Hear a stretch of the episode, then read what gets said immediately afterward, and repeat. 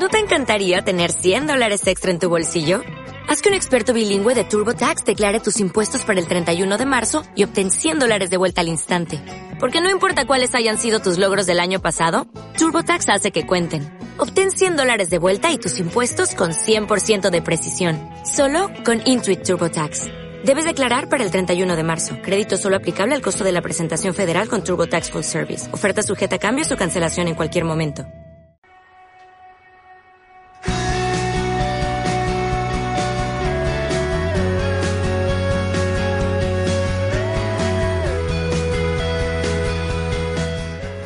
Los Náufragos Metódicos es un magazín cultural en La Voz de Granada Radio 92.5 de FM.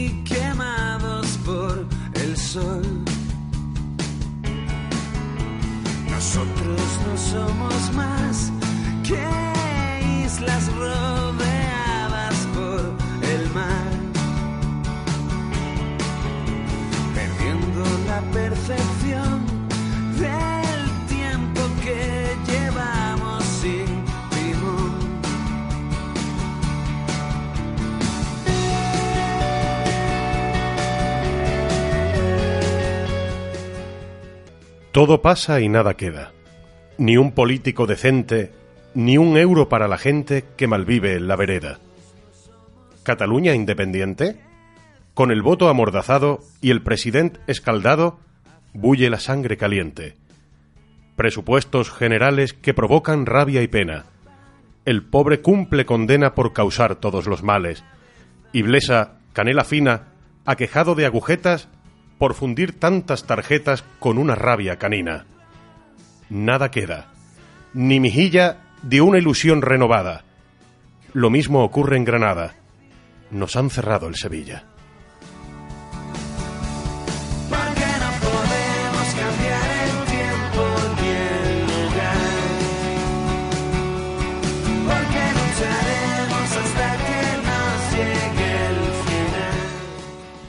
Buenas noches, queridos náufragos que nos escucháis metódicamente cada lunes.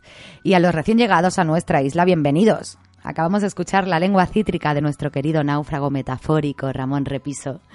Y bueno, todos los lunes de 9 a 10 de la noche podréis encontrar aquí a los náufragos metódicos, vuestro magazín de cultura y actualidad en La Voz de Granada Radio 92.5 de FM, además de en www.lavozdeGranadaradio.es. Cada semana os contaremos con nuestro particular buen humor las novedades del mundo cultural de Granada. Y como no, todo salpimentado con buena música que nos regalará nuestro director musical, Víctor Miguel Gallardo. Acabamos de escuchar, o mejor dicho, estamos escuchando nuestra sintonía Náufragos del genial grupo granadino Niños Mutantes.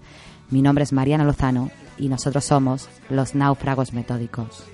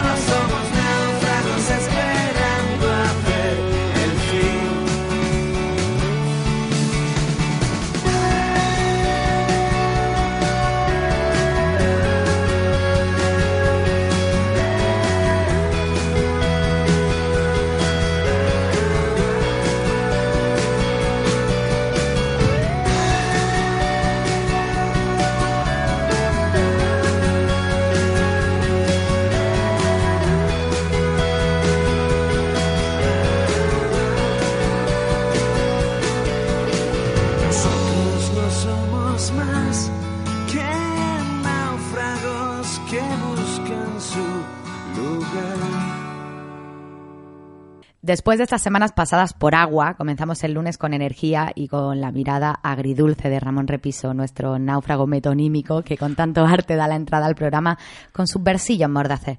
Bienvenido, Ramón. Hola, buenas noches Mariana y bienvenido a todos los náufragos.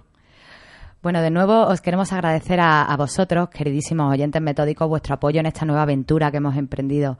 Para quienes no lo sepáis, os desvelo que, que el nombre de nuestro programa está inspirado en un poema del granadino Luis Rosales, llamado Autobiografía, y que le voy a pedir a, a Ramón que recite, ya que él lo va a hacer infinitamente mejor que yo. Ramón, por favor. Muchas gracias, pero no creo que lo haga ni por asomo, mejor que tú.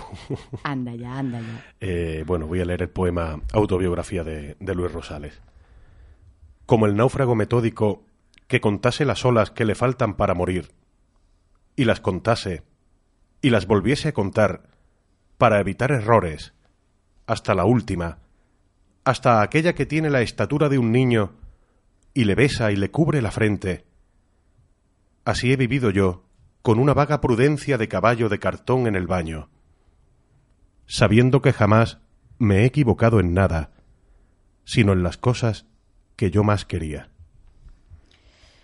Pues eso, que nos pareció una buena imagen para representarnos a todos, náufragos oyentes y parlantes, eh, en esta época tan, tan convulsa en la que muchos barcos se van a pique, y no nos queda otra que resistir a pesar de la marea negra que provocan algunos y que sufrimos muchos. Intentaremos ser una buena balsa y haceros disfrutar cada semana entre risa y canciones. Y bueno, hablando de canciones, Víctor Miguel Gallardo, querido náufrago melómano, buenas noches. Buenas noches, Mariana, buenas noches a todos los náufragos que están escuchándonos a través de internet o a través de la frecuencia modulada.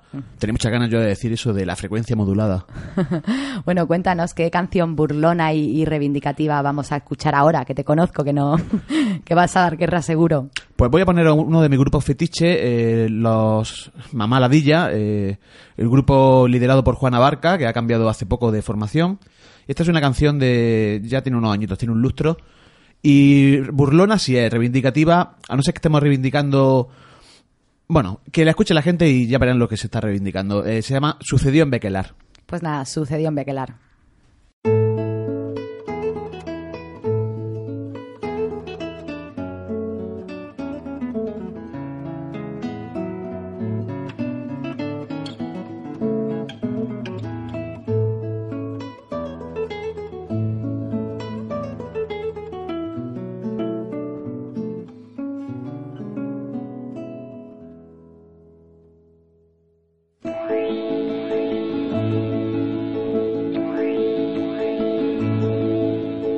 El príncipe valiente, valiente cobardica, armado hasta los dientes. Avanzaba como una estatua ecuestre, melenas en plan silkiens, en busca de sus huestes. Anhelaba su sórdido palacio, otrora engalanado, con cien tapices rancios. Recordaba, sentado en su almorrana, los años que pasó, convertido en una rana. De pronto, fatídico destino, diez mil amotinados cortaban el camino. Los fulanos estaban a la greña, si quieres seguir vivo, ¿cuál es el santo y seña? Mi papá es el dueño de estas tierras, si no me dejáis paso, iremos a la guerra. ¿Te refieres al resto de las piezas del cuerpo que antes iba pegado a esta cabeza? Malandrines que ha sido de la reina, de solo imaginarlo, mis bucles se despeinan. Las infantas que habéis hecho con ellas, tuvisteis por lo menos piedad de las doncellas. Pues piedad, piedad lo que se dice, depende del criterio de aquel que lo analice. Pero al menos las hemos reciclado, allí las puedes ver tirando del arado. Y conmigo, ¿qué vais a hacer conmigo? Filetes empanados, envueltos en pan bimbo. Te rogamos que no nos des ideas, tenemos suficientes y son mucho más feas. Por lo pronto y con carácter transitorio, aquí tienes tu centro, primer supositorio. Y después, 10.000 republicanos van a practicar el medievo contuano. Vamos a practicar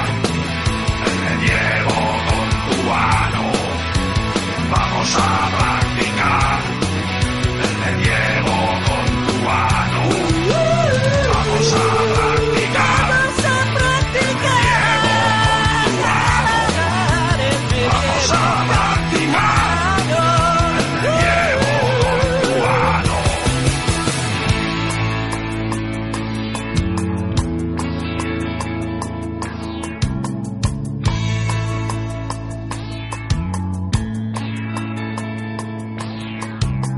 la noche dormía todo el mundo y el príncipe escapaba maltrecho y moribundo.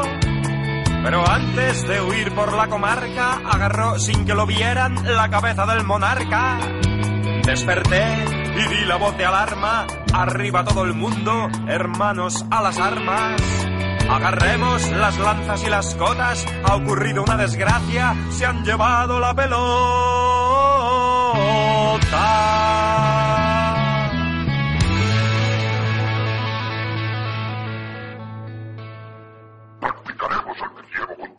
Hoy tenemos en nuestra sección En Boca de Todos a Cristina Macía. Hablar de Cristina Macía es hablar de la Semana Negra de Gijón, del Festival Celsius 232, de libros de cocina, de novelas juveniles, de la saga de Canción de Hielo y Fuego, de la Eurocon. Buenas noches, Cristina, y mil gracias por acompañarnos. Oye, cuando tú cuentas mi vida parece mucho más interesante, ¿eh?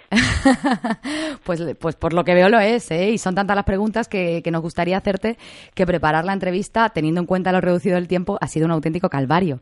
Así que bueno, sin, sin más bueno, dilación... podemos cuando queráis hacemos la segunda parte también. Ah, bueno, eso, eso por supuesto.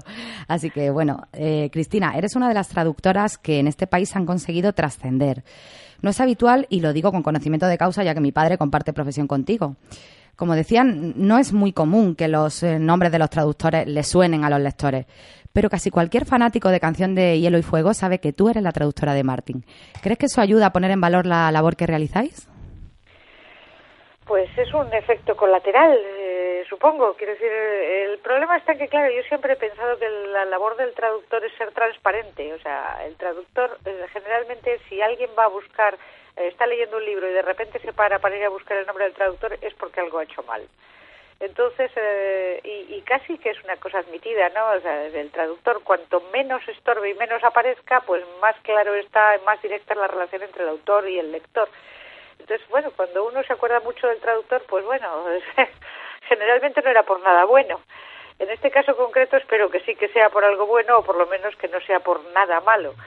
Eh, lo que supongo es que al, ser libros para frikis, claramente para frikis, aunque hayan trascendido al público mainstream, y yo soy muy friki y estar en el mundo friki aquí nos ya sabes que nos conocemos todos, yo te conozco y nos conocemos, entonces bueno, pues supongo que por eso quizás se me conoce un poco más, pero vamos, bienvenido sea, ¿no? Por supuesto. Además, bueno, hace poco has conseguido tú y, y tu equipo que la Eurocon de 2016 se realice por primera vez en suelo español, más, cron- Sí. más concretamente en Barcelona. Eh, bueno, aviso para navegantes, la, la Eurocon es la Convención Europea de Ciencia Ficción. Cristina, este es el mayor hito de la historia del género fantástico en nuestro país. ¿Estáis preparados para satisfacer a los miles de inscritos que llegarán a la ciudad condal? Hombre, yo estaba preparada hasta que has dicho eso. Pero bueno, chicas, o sea, que decir, en fin, esto es una locura de estas que se ocurrió, se le ocurrió a Pep Burillo el año pasado, en el, apareció por una convención donde estábamos Ian Watson y yo, y en, en Inglaterra, y dice, ¿y por qué no montamos la Eurocon en España? Y yo, que soy una irresponsable, dije, pues claro, ¿por qué no?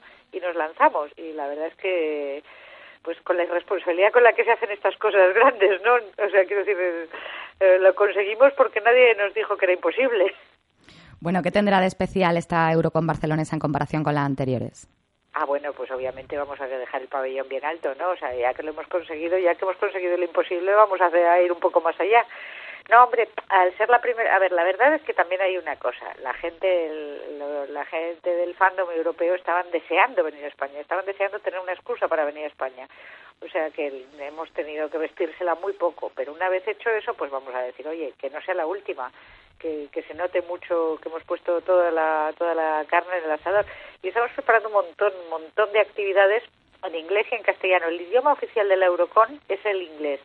Pero bueno, tendremos inglés, castellano y por supuesto también catalán. Y por al estar en Barcelona sería, vamos, imposi- im- imposible no hacerlo.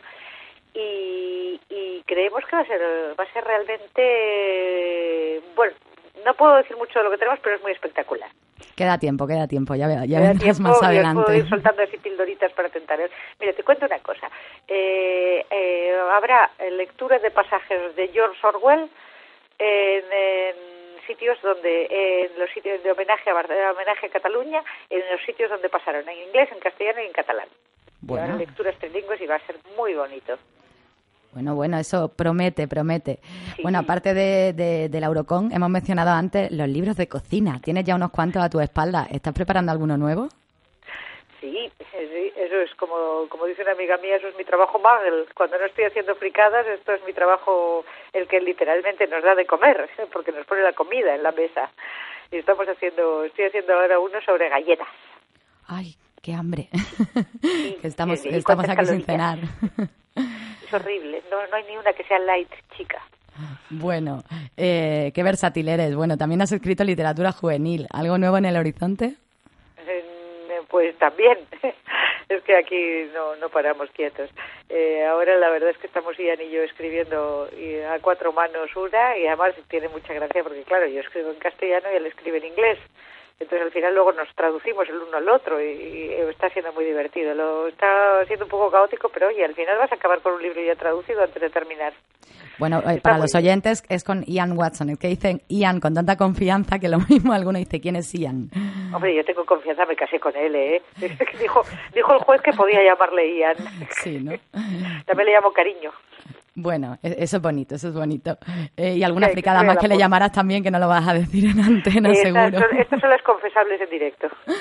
Bueno, Cristina, eh, una canción confesable, una canción que te guste, que odies, que te haga reír. A ver, Eh, hay muchas, hay muchas, hay muchas. Yo soy un poco musiquera, ¿eh? pero hay canciones que me, además me, me gustan por las cuestiones más extrañas. Pero bueno, eh, Alaska y a quién le importa, ¿no? venga, Víctor, por favor. Bueno, Víctor, dile, dile hola, que no ha saludado todavía a Cristina. Muy buenas, Cristina. Eh, Hola, hola, por ahí. ¿Qué tal? ¿Cómo estás? Mira, te voy a hacer una pregunta que no estaba dentro del guion, pero te la tengo que hacer. Eh, está contemplado... Eh, ya he visto que la Hispacón va a, a compartir escenario con la Eurocon.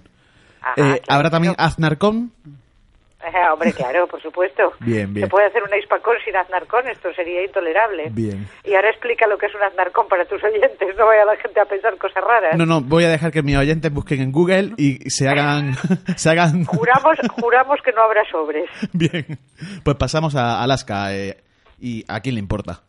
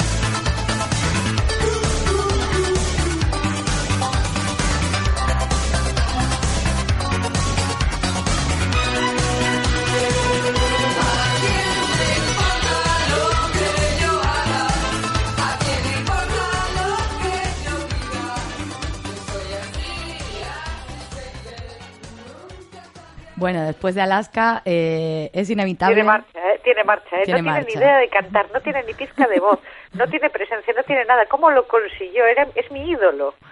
Eh, es una grande, es una grande de España.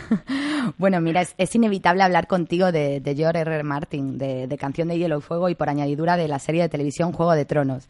Empecemos por el final. ¿Qué opinión te merece la serie? Encanta, hombre, como hay muy... A ver, no- excepto a la gente extremadamente tiquismiquis, a casi todo el mundo le encanta. Están luego los que dicen, no, es que no se parecen los libros. Y mira, hijo, déjalo, por favor. Eh, a mí me encanta, pero vamos, disfruto con pasión. ¿Y no te Cada parece, me lo veo seis veces. ¿no te parece peligroso que dado el ritmo que lleva adelante cronológicamente a los libros? Peligroso, es un hecho, ya los ha adelantado. Y, y nada, hay que, que inventen, ¿no? Que, que se aventuren. Pero claro, no, que inventen no, o sea, a ver, esto siempre tengo que, defender lo mismo, pero daos cuenta de que estamos viviendo en algo absolutamente nuevo, nunca ha sucedido, nunca jamás ha habido una obra literaria inconclusa que tuviera su reflejo en una obra audiovisual y que además, al mismo tiempo, ojo, que no estamos hablando de dos foros, estamos habla- eh, no estamos hablando de dos medios, que son el literario y el audiovisual, estamos hablando de tres, porque Internet también juega un papel ahí. O sea, las- o sea, está progresando al mismo tiempo en los tres foros y nosotros estamos viviendo tiempos absolutamente apasionantes en lo que esto está sucediendo. Hombre, vamos a, a- a disfrutarlo, ¿no? A O sea, nadie, llevar. nunca jamás se ha vivido esto. Somos privilegiados, chicos, nos ha tocado la lotería. Bueno, con respecto a la saga, voy a intentar no caer en, lugares comunes, aunque es difícil. Harta estarás ya de que te pregunten acerca de plazos, de qué va a pasar, de si va a morir tal o cual No persona. me da igual, es- la respuesta es breve, sé tanto como vosotros. Bueno, voy a intentar ser más original. Cristina, ¿hay algún personaje que detestes? Esto ha ido cambiando. Esta pregunta, pues, eh, pues mira, como dice el otro, me alegro de que me hagas esa pregunta porque mi opinión ha cambiado. Antes, eh, hace unos años te hubiera dicho que Brienne, que no la podía ni ver en pintura, Brienne de Tarth, era pesada como ella sola. Pero es que lo de la... eh, En la serie de televisión me cae tan bien que ahora yo creo que le he cogido cariño hasta en los libros, con donde sigue siendo muy pesada, ¿eh? vamos a reconocerlo. Y en cambio yo creo que la que le estoy cogiendo un poco de tirria es a la pelma de Daenerys. Me parece que es muy, muy, muy pesada. ¿No te gustan los dragones? Ay, los dragones sí, pero ¿por qué no se la comen ya de una vez? Es una cosa terrible. Esta chica no hace más que meter la pata. Es, es, es, es- va poco a poco. eh, de- no sé, todo el rato está haciendo todo lo contrario. Le dan ganas de agarrarla por el cuello y decir, no, por ahí no, por ahí no, todo lo contrario. Claro, que yo juego con la ventaja que yo me he leído los libros, pero bueno. Bueno, por el contrario, ¿a qué personaje, de haber sido tú la autora, le habrías dado más relevancia de la que tiene?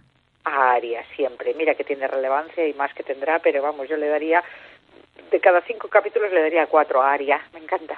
Fíjate que tengo, tengo una amiga incluso que le ha puesto a su hija de nombre Aria. O sea, que, que yo creo que es un personaje que está calando muy fuerte en los lectores. Bueno, tu amiga eh, puede ser peligrosa, ¿eh? tanto como yo, porque le, ha, le ha puesto a su hija el nombre de, vamos a decir, sin mucho spoiler, de una psicópata asesina.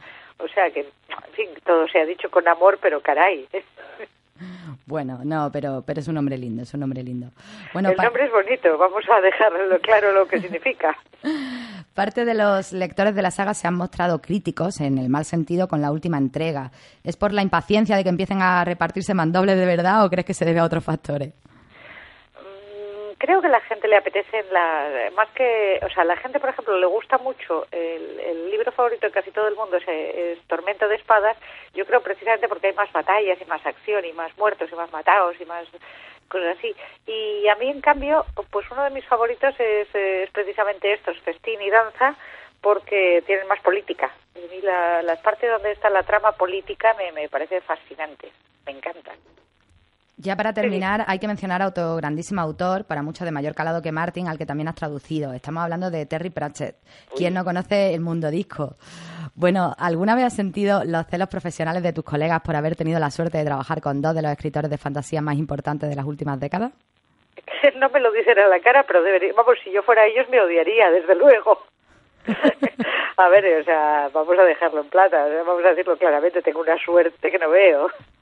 O sea, me, ha- me han tocado la, me ha tocado la lotería, me han tocado los autores más divertidos, más interesantes y bueno, y otros muchos. He traducido mucho de novela negra, he traducido a Silverberg, he traducido, bah, he traducido a gente que, que mola cantidad. Algo, bi- algo bien habrás hecho, chica, algo bien bueno, habrás pues hecho. para empezar estar en el lugar adecuado en el momento oportuno, pero Eso hay muchos traductores de muy bue- muy buenos, muy muy muy buenos en este país que no han tenido tanta suerte como yo y literalmente estoy diciendo suerte. O sea que, bueno, pues ¿qué se le va a hacer, chicos? Yo compré el billete de lotería. Bueno, muchísimas gracias por tu tiempo, Cristina. Cerramos la sección con truco o trato. ¿Nos cuenta algún cotilleo de la saga Canción de Hielo Fuego o quedamos en que nos mande una de tus recetas para que la compartamos con los oyentes por las redes? Tú eliges. Os regalo las dos cosas. Uy, bien. no, estaba pensando a ver si se me acuerda algún cotilleo que sea confesable. Eh, sé que eh, eh, uno de los eh, más cercanos colaboradores de George Martin eh, está tan, tan, tan enfadado con el hecho de que la saga de televisión esté a punto de adelantar a la saga literaria que ha dicho que, que no va a haber ni un capítulo más hasta que George Martin no termine. Bueno. No sé si le va a servir de mucho, no sé si se va a quitar también de Internet, no sé si se va a quitar eh, Twitter y Facebook, pero eso es lo que ha dicho y el tío jura que lo va a hacer. Yo dudo que pueda hacerlo. ¿eh? Veremos, lo veremos, lo veremos. ¿Y qué? ¿Os mando una recetita de nos hacer mandas galletas? una, una recetita de, de galletas y la compartiremos con, con todos los oyentes lectores de, de- de las redes sociales Muy también. bien, no me hago responsable de los kilos engordados. Perfecto, nos, nos responsabilizamos nosotros. Uy, Mil- estáis muertos. Mil gracias, Cristina. Ha, ha sido un, Gracias a vosotros, un placer. Un inmenso placer para nosotros y para lo que necesite, aquí tiene a tu náufrago. Oh, un besote. Un beso, chao.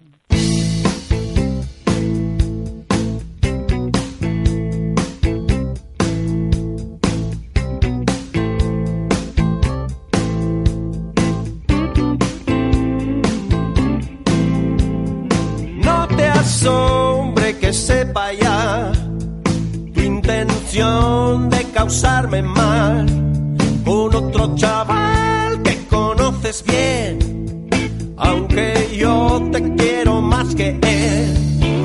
Has de imaginar cómo me sentí, encajando lo que ayer oí. Sabes, nena, son las malas lenguas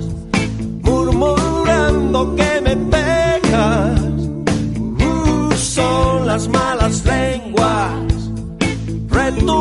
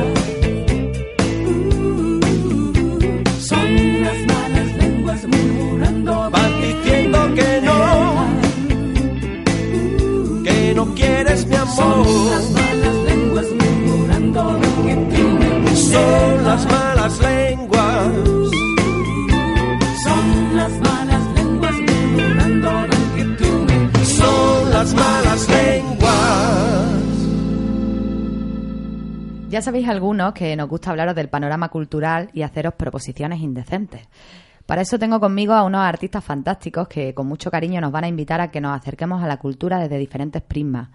Tenemos ya de vuelta a nuestra náufraga metalingüística Pepa Merlo, que estaba de viaje por tierras lejanas y no pudo acompañarnos la semana pasada. Bienvenida a la balsa, querida Pepa, te hemos echado de menos. Bien hallada, me gusta que me echen de menos. ¿Qué lectura no- nos aconseja o desaconsejas hoy? Pues yo, siguiendo con mi línea poco metódica, querida Mariana, quiero presentaros a Elena Garro, la historia de una lúcida locura. Y digo siguiendo mi línea poco metódica, pues lo metódico hubiera sido hablar del que fue su marido, el premio Nobel Octavio Paz. Para los escuchantes que sepan de Elena, tendrán la imagen de una anciana frágil, con mirada de niña indefensa, rodeada de gatos y que aparentemente se reafirma en una última carta escrita precisamente a Octavio Paz, del que llevaba ya media vida separada, donde describe el pisito en el que vive recluida y se limita a hablar de su felino. ¿Qué harán estos animalitos cuando yo me muera? No puedo dormir solo de pensarlo. Una cuartilla manuscrita, como la bandera blanca de una rendición desesperada ya, la evidencia de la realidad más trágica, la confirmación de un mírame, esto soy. La destrucción de una creadora a la que Borges definió como la Tolstoy de México. Pero eso a muchos intelectuales que se han quedado con la imagen del personaje de la loca de Elena Garro no les importa. Cuando el mito se crea a conciencia, lo demás no interesa. Y lo demás son ocho obras de teatro, once novelas y cinco libros de cuentos. Y Las Memorias de España, 1937. No podemos olvidar lo que supuso Recuerdo del Porvenir para la historia de la literatura, una novela, que es la que hoy yo recomiendo, que fue considerada como la precursora del realismo mágico, antes incluso de Cien años de soledad. Una novela pulcramente escrita y cuyo realismo mágico es más real y menos barroco del, que el creado por el, por el colombiano. ¿no? Tengo la, vengo con la voz afoniquilla un poquillo de la Europa del Este. Sus cuentos son un ejemplo claro de maestría y dominio en la narrativa corta. En pocas páginas construye a la perfección un mundo complejo y metódico que funciona con la rigurosidad del engranaje de un reloj y lo llena de intriga, de descripciones perfectas. Hay frases como, por ejemplo, por la calzada vacía se paseaban la hora sola. De eso está lleno su, su literatura. Ironía y doble sentido que atrapan y sorprenden al lector. Sus cuentos debían caminar a la par con las narraciones de Julio Cortázar o Donoso o de cualquiera de los grandes autores de la llamada literatura breve, hoy tan, tan en boga. Pero sus múltiples artículos periodísticos, su compromiso real con la sociedad más desprotegida, la condujo a una cruel indominia, de la que los grandes autores laureados siempre terminan saliendo indemnes, pues finalmente le salva la literatura. A Elena no. Su activismo político, o mejor, su ingenuidad política, la condujo a una serie de errores que propiciaron su hundimiento. Terminó escribiendo en su diario odio a la izquierda y odio a la derecha. Me han hundido. Es difícil que perdone las ofensas que me han hecho. Ella sintió que los humanos la habían abandonado y entonces llegaron a su vida los felinos para acompañarla. Detrás de cada gran hombre hay una gran mujer y detrás de cada gran mujer hay un gran gato, escribió su hija Elena Paz como epígrafe para el volumen de cuentos Andamos huyendo, Lola. Así transitaron por la vida las dos Helenas, huyendo, huyendo de su país, de su gente, de los caseros, eh, de las deudas, del hambre, huyendo de sí mismas. El único hogar sólido que voy a tener es la tumba, fue una de las últimas declaraciones que, que hizo. A la Tolstoy de México la literatura no llegó para salvarla, porque vivía entre gatos y estaba loca.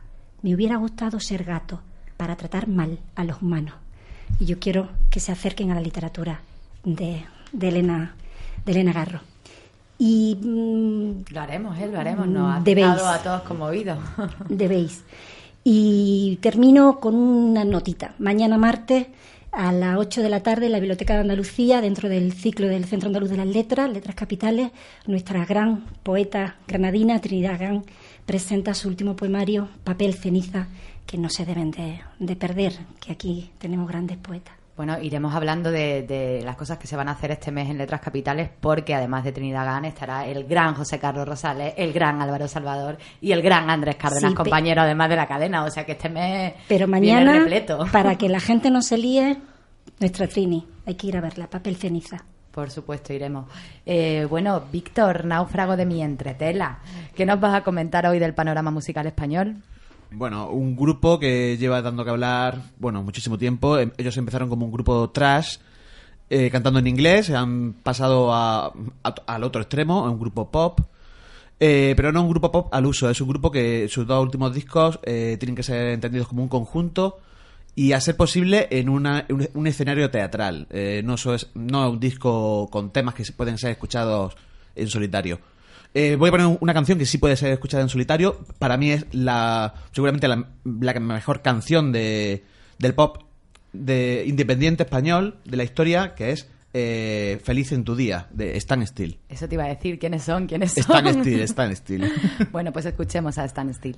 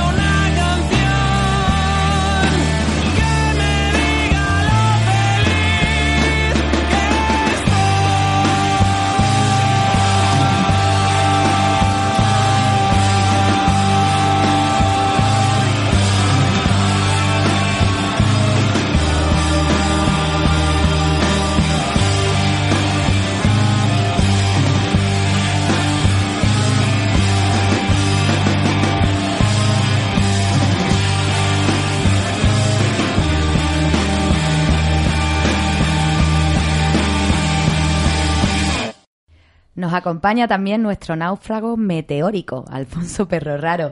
Buenas noches. Buenas noches, náufragos. ¿Qué tal estáis? Bien, la semana pasada hablamos de momia. Hoy nos va a hacer viajar al pasado también o traes cosas más futuristas de esta ciudad tan moderna, como te gusta a ti llamarla, que, que tenemos.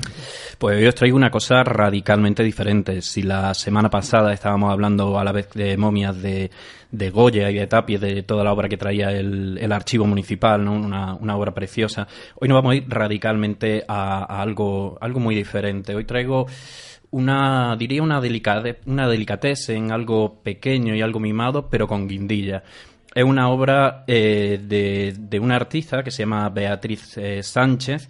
Esta artista viene de, de Bellas Artes de Valencia, eh, y luego tuvo su máster en la Pompeu Fabra. Y yo no diría que tuvo un máster, diría que tuvo un supermáster, ¿no? Porque esta, esta mujer es, increíble, ¿no? Ha sido casual mi encuentro con, con ella, ¿no? Mi encuentro con su, con su obra, pero me he quedado fascinado. Y digo que nos vamos a una cosa más pequeña y más delicatense porque nos vamos a una sala que normalmente, bueno, eh, está como más olvidada o está más desprendida y es el apeadero. Y os cuento. Eh, esta obra de nuestra Beatriz, eh, una obra, normalmente ella trabaja con temas multimedia, con GIF animado y tal, pero se trae en esta ocasión una obra más pictórica. Su obra va a manejar la intuición, lo salvaje. Ella me lo decía relacionándolo con la música, con lo, con lo punk, pero lo punk a la vez que, entrañable, con la improvisación. Va a mostrar un juego de una, de una obra pictórica súper interesante. Em, ella va a jugar siempre con contraste y con, opuestos, ¿no? El mundo de los sueños, el mundo del deseo, a la vez con una sátira y con una ironía muy impresionante y a vez muy, muy, muy divertido. Eh, no lo he dicho, pero será el 9 de octubre, y esto es muy importante, el 9 de octubre, eh, el jueves 9 de octubre, a las 8 y media, en el apeadero. ¿Y por qué digo que será a las ocho y media y, doy importancia? ¿no? Porque a la vez habrá ahí una sorpresa, un- una performance que va a ser muy interesante, ¿no? Entonces hay que ser puntuales para, para estar. Y, y al hilo ¿no? de, la, de, de, de Bea, eh, os comentaba que a mí me parece muy interesante lo que se está haciendo en el apeadero, ¿no? Apeadero es una sala de teatro, una sala alternativa donde lleva tiempo luchando ¿no? con lo difícil que es Granada, que el mundo de la cultura se mueva y lleva tiempo intentando que, que esto salga por adelante. Eh, dentro de la programación de teatro que suelen llevar hay una- un colectivo independiente que, ha sacado toda la obra de expositiva. Mi querida Miriam, Transi y Dori, eh, tres chicas, tres mujeres que están sacando adelante toda, toda la, la fuerza que podía tener el, el apeadero como, como sala de exposición. Es una sala pequeña y una sala, eh, bueno, que ha estado mucho tiempo olvidada, pero se le ha dado un giro en estos dos últimos años, ¿no? Que apenas se conoce ahora cómo, cómo está funcionando, pero con, con muchísima, con muchísima fuerza y sobre todo con, para mí, con muchísimo criterio, ¿no? En Granada estamos acostumbrados, o me imagino el resto de las ciudades, a ver obra en todas las salas, cafeterías, bares, exponen, pero se pierde el criterio. Se va a la obra fácil, al amigo que hace exposición de fotografía, de tal, y bueno, estamos acostumbrados a, casi una mediocridad, a una obra como más, más banal, ¿no? Me interesa mucho cuando hay criterio, cuando hay ganas, cuando se escoge, cuando se busca algo bonito y yo creo que tenemos una bueno una oportunidad muy muy interesante ¿no? para, para fijar la obra de, de Beatriz ¿no? estamos acostumbrados también que los montajes sean muy limpios muy muy pulcros ¿no? muy Kea style y nos vamos a ir justo a otra manera de, exponer ¿no? una manera que va a ser diferente ¿no? y a la vez que diferente no tiene por qué ser desordenada ¿no? es diferente desordenada dentro del orden, ¿no? Y diferente dentro de, de una composición que yo lo veo como muy, muy acertada. Así que os insisto, el jueves, el próximo jueves a las ocho y media, seamos puntuales y estemos allí en el apeadero para ver a, a nuestra compañera Beatriz Sánchez con su, con su obra. Pues nos iremos a, a naufragar a- al apeadero, que es un sitio fantástico en el Realejo que, que yo también recomiendo a todos por- porque esta apuesta en Granada hay, hay que defenderla y hay, y hay que cuidarla. Y como buenos náufragos que somos, estaremos manejando en esta, en esta hora entre la tempestad y la calma. No nos va a dejar En el ambigú, en el ambigú nos, de- nos Ahí está. defenderemos. Bueno, no puede faltar entre nuestras proposiciones indecentes nuestra filosofía de azucarillo. Náufrago Ramón, queremos una de esas frases auténticas tuyas. Hola, buenas noches. Eh, bueno, pues yo hoy voy a ser muy breve. Eh, lo que traigo es una especie de greguería de, eh, de Felipe Benítez Reyes, que, que dice que quien lleva ortodoncia habla siempre en plata. Bueno, pues un saludo desde aquí a, a Felipe. Un saludo a Felipe. Víctor, ponnos algo políticamente incorrecto, que hoy estamos rebeldes. No solo voy a poner algo políticamente incorrecto, sino que además voy a decir algo políticamente incorrecto. Eh, al hilo de lo que de- decía Alfonso de la falta de criterio de muchos locales a la hora de exponer, eh, estoy muy contento de que nosotros hayam- hayamos de- demostrado criterio a la hora de elegir a estos náufragos. Eh, quiero dar las gracias a Ramón, a Alfonso, a Pepa, a Francisco y a Pepe, que hoy no está, pero también es un náufrago más de la balsa. Y la canción que me voy a poner una canción que dio mucho que hablar, que Loquillo estuvo durante años sin, sin cantarla en directo, y es eh, La Mataré. Bueno, pues nuestro náufrago eh, Dani, que es nuestro náufrago técnico, nos va a hacer el favor de ponérnosla. La mataré de loquillo.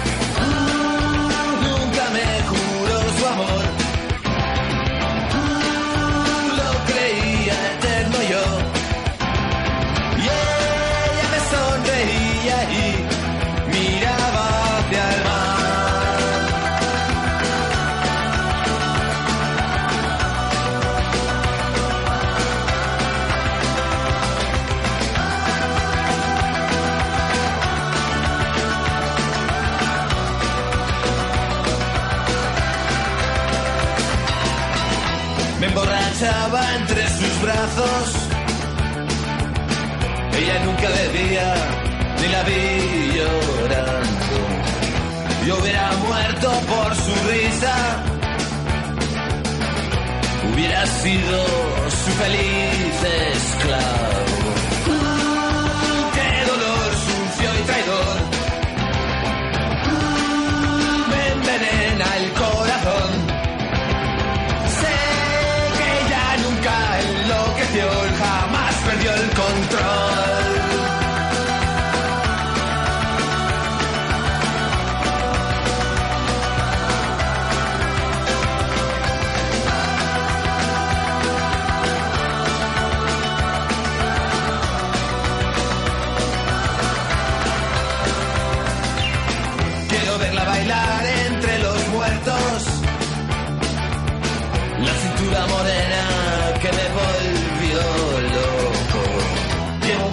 Sangre en la mirada. Y un deseo en el alma que jamás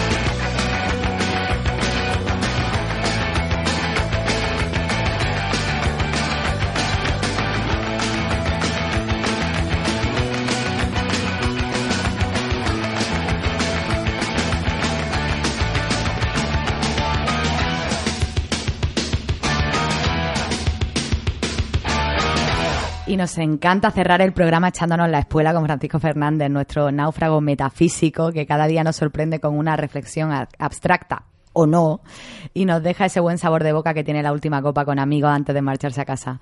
A ver, Francisco, tengo entendido que hoy quieres hablarnos del bosón de Higgs y su impacto en la cultura granaína del siglo XXI. Pues me pillas porque he tenido que ir al dentista, no me ha dado tiempo. Entonces, estaba, eh, pero sí, yo estaba el otro lunes oyendo a Alfonso Perro Raro sugiriéndonos exposiciones y, y- y he tomado el firme propósito de hacer algo cultural, cultural, cultural. O sea, igual que la gente se apunta a un gimnasio, igual, con la misma o más determinación.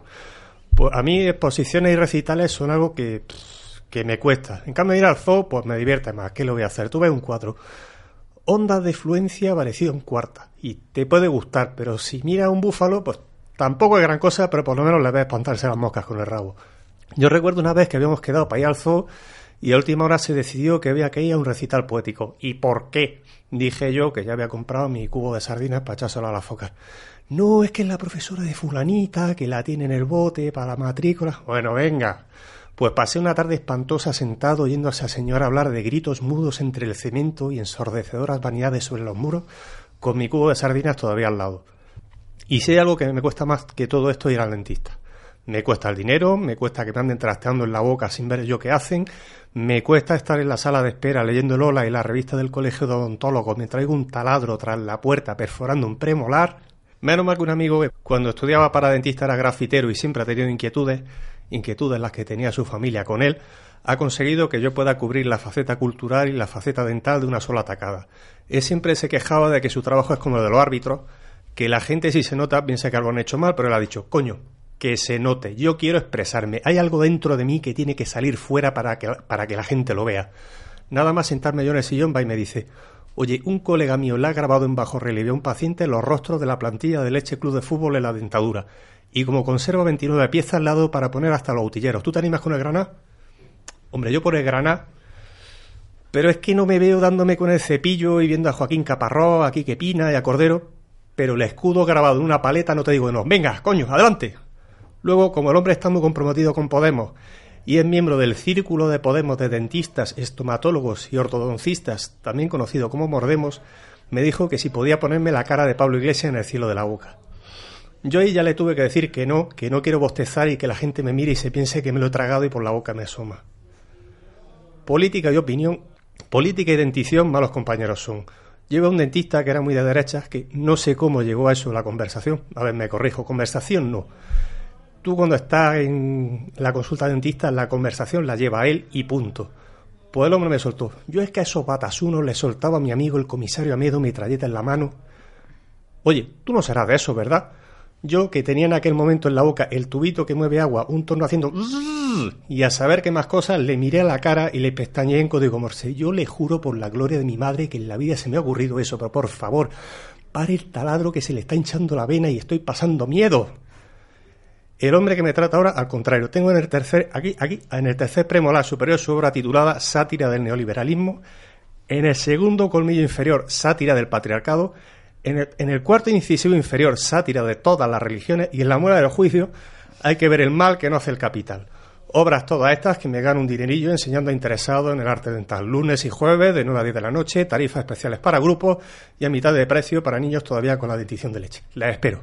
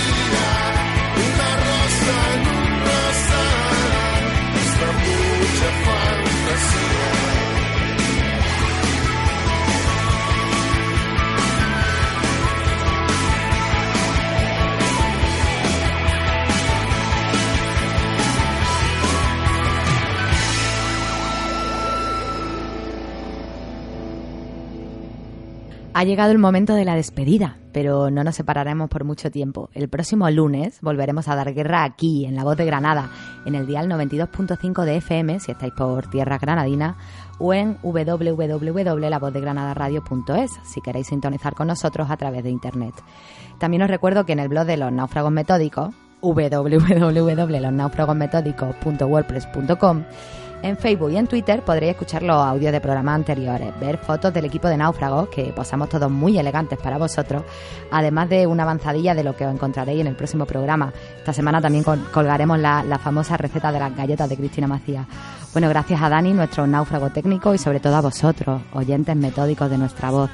Y recordad, podéis equivocaros en todo, salvo en las cosas que más queréis. Hasta la escucha.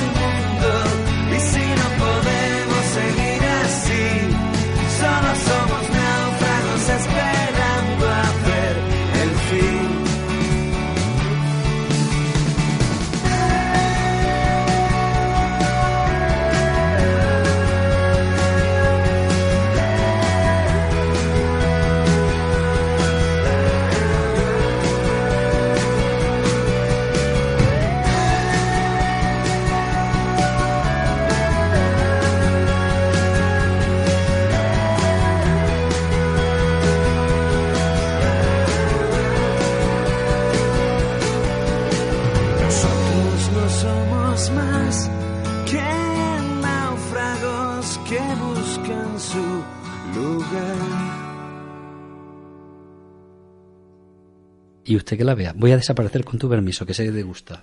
Adiós. En Sherwin Williams somos tu compa, tu pana, tu socio, pero sobre todo somos tu aliado, con más de 6.000 representantes para atenderte en tu idioma y beneficios para contratistas que encontrarás en aliadopro.com. En Sherwin Williams somos el aliado del PRO.